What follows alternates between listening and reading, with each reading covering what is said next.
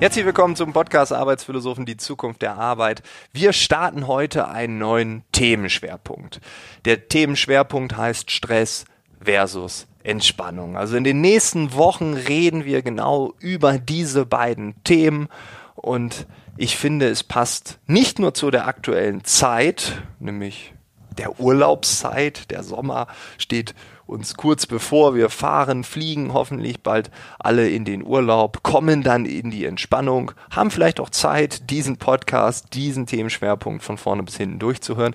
Nein, ich finde, der Schwerpunkt, der muss jetzt sein, weil wir leben in einer Zeit, in der die Devise gilt, schneller, höher, weiter. Wir leben in einer Zeit, wo man beruflich wie auch privat immer mehr erreichen möchte. Und ich würde behaupten, Stress, das ist so die neue Volkskrankheit Nummer eins. Und ich glaube, wenn wir über die Zukunft der Arbeit reden, wenn wir über Digitalisierung reden, über all die Themen, die uns da irgendwie aktuell bewegen, dann müssen wir auch über Stress reden. Wir müssen auch über Entspannung reden, nämlich wie schaffen wir es vielleicht manchmal weniger Stress zu haben und mehr Entspannung genießen zu können.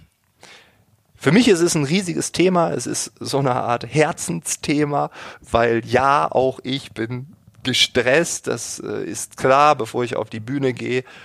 Ja, da bin ich sehr gestresst. Ähm, es gibt aber auch diese Wochen, wo ja, ich manchmal das Gefühl habe, Mensch, wie soll ich das alles schaffen? Hier ein neues Thema, da eine neue, neue Idee und so weiter und so fort. Also da bin ich dann auch gestresst mit den verschiedensten körperlichen Reaktionen und ich meine, das kennst du wahrscheinlich auch, ne? Der eine, der kann dann nicht mehr richtig schlafen, der nächste hat dann irgendwie Probleme mit dem Bauch und andere fangen an zu schwitzen etc. pp. Und das merke ich bei mir auch. Ich kriege das eigentlich ganz gut hin, aber manchmal gibt es diese Phasen, wo ich denke, na, in der letzten Woche, da habe ich das nicht so gut hinbekommen. Und deshalb ist dieser Themenschwerpunkt ähm, ja vielleicht so eine Art Reise durch den Stress durch die Entspannung und ich versuche möglichst viele Antworten auf die Frage zu finden, wie schaffen wir es ein Stück weit entspannter zu werden aus den verschiedensten Blickwinkeln. Und vielleicht noch mal ganz kurz ausgeholt, warum ist das ganze ein Herzensthema für mich? Ich habe im Jahr 2013, Ende 2013 in Chiang Mai im Norden Thailands ein buddhistisches Kloster besucht, ein Meditationsretreat gemacht. Ich habe zehn, elf Tage dort ähm, ja mit einigen Retreat-Menschen, also Retreat-Gästen, meditieren gelernt unter Anleitung von thailändischen Mönchen. Und man durfte nur meditieren. Also reden untereinander, das wurde nicht gern gesehen. Wenn ein Mönch in den Raum kam, dann hat man auch nicht mehr miteinander geredet. Man hat versucht, an so manchen Stellen das zu tun, aber eigentlich ging es nur um die Meditation. Man sollte einfach nur atmen, einfach nur sein. Und das über 10, 11 Tage, das ist nicht so einfach. In einer Welt, in der wir groß geworden sind, da haben wir das nicht gelernt. Und das war krass. Ich hatte nach drei Tagen erste körperliche Entzugserscheinungen, wo ich dachte, oh, ich muss doch mit anderen Menschen reden, ich muss doch hier durch die Gegend rennen, ich muss mich sportlich betätigen, oh mein Gott, ich bin hier irgendwie nur in diesem einen Raum, ich meditiere nur und das ist doch ganz schrecklich. Ich konnte nachts nicht schlafen, weil ich habe ja tagsüber nichts getan, außer so eine Vorstufe von Schlafen und das war ganz schrecklich. Nach vier, fünf Tagen, ich bin fast durchgedreht. Ich habe dann irgendwann ein bisschen weiter war so ein kleiner See, dort gab es ganz viele so freilaufende Hunde. Ähm, die Mönche haben uns immer gewarnt, Vorsicht, die beißen. Ich habe mich getraut, weil mir war alles egal. Ich wollte einfach nur irgendeinen Kontakt, der mich irgendwie an die Welt von früher erinnerte. Und dann habe ich einfach Hunde gestreichelt. Und aber auch das war ja irgendwie auch eine Meditation. Aber ja, long story short, man durfte nur meditieren. Und das war ganz krass, aber dann ab dem sechsten, siebten Tag ging es dann los.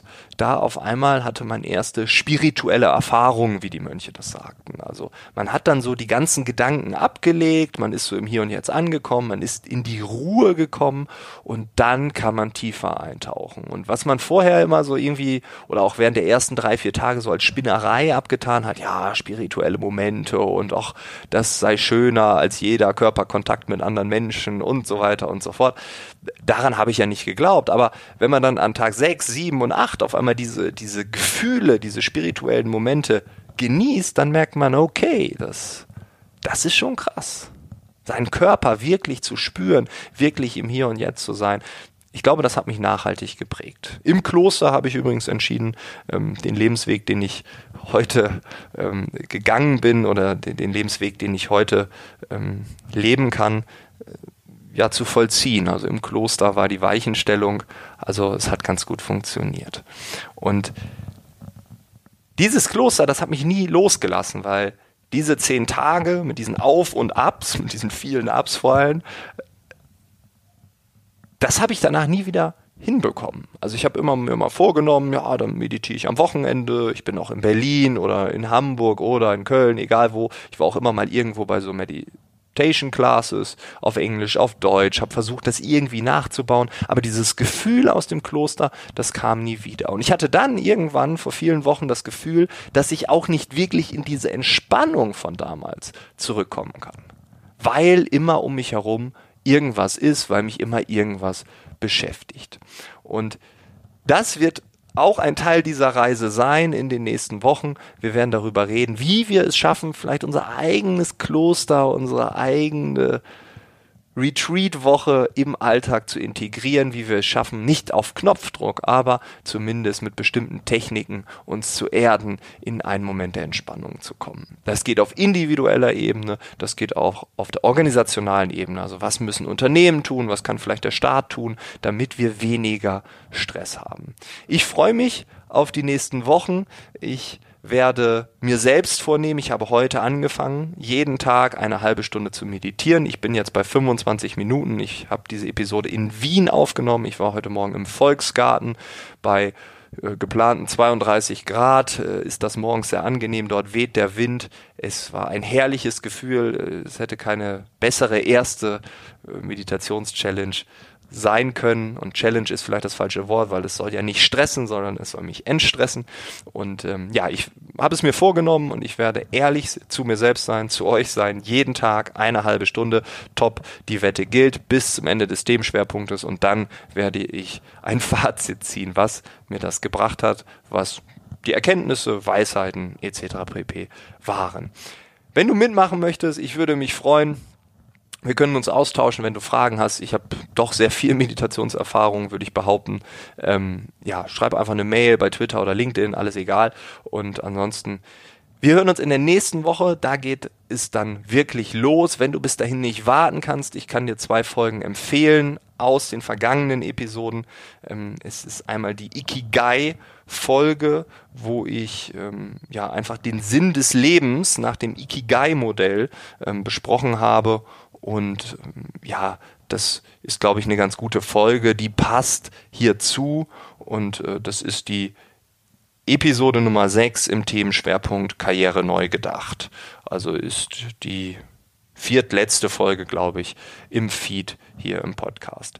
Und darüber hinaus die letzte Folge, nämlich Karriereziel YouTube-Star mit mir relativ egal, Mirella Pretschek. Mit ihr rede ich im zweiten Teil, nämlich auch über ihren Weg nach Burnout City. Da kannst du auch nochmal reinhören, das ist, glaube ich, auch ganz spannend. Und ansonsten würde ich sagen, wir hören uns einfach nächsten Mittwoch wieder. Und dann wünsche ich dir eine stressfreie, eine entspannte Woche und alles Gute. Bis dahin.